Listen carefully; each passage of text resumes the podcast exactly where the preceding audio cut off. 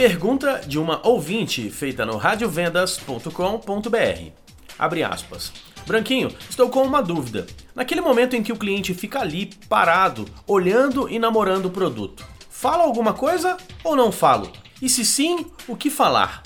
Digo isso porque às vezes alguns clientes gostam, outros não, e tem também aqueles que ignoram a nossa presença. Me ajuda? Fecha aspas.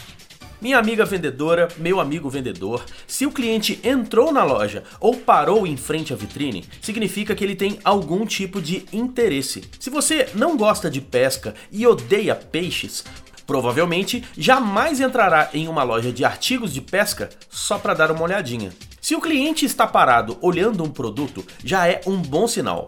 Nesta hora, é seu papel se apresentar dizendo um oi, ou então bom dia.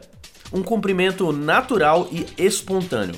Nada de frases decoradas como prontinho, pois não, posso te ajudar.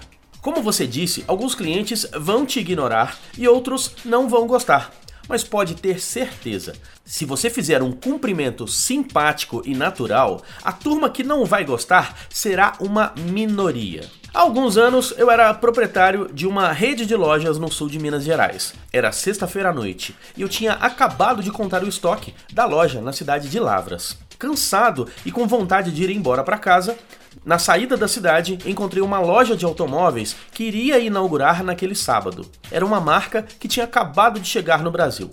Estacionei meu carro só para conhecer a vitrine.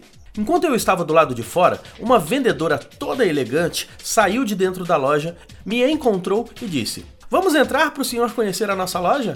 Eu respondi: Não, não, obrigado, estou só namorando a vitrine. Ela abaixou o tom de voz e me disse assim: Então, aproveita que tem pouca gente na loja e eu apresento vocês. Quem sabe este namoro não vira um casamento. Uma abordagem completamente inusitada e difícil de ser ignorada. Leandro Branquinho para o radiovendas.com.br e para o falandodevarejo.com. Rádio Vendas.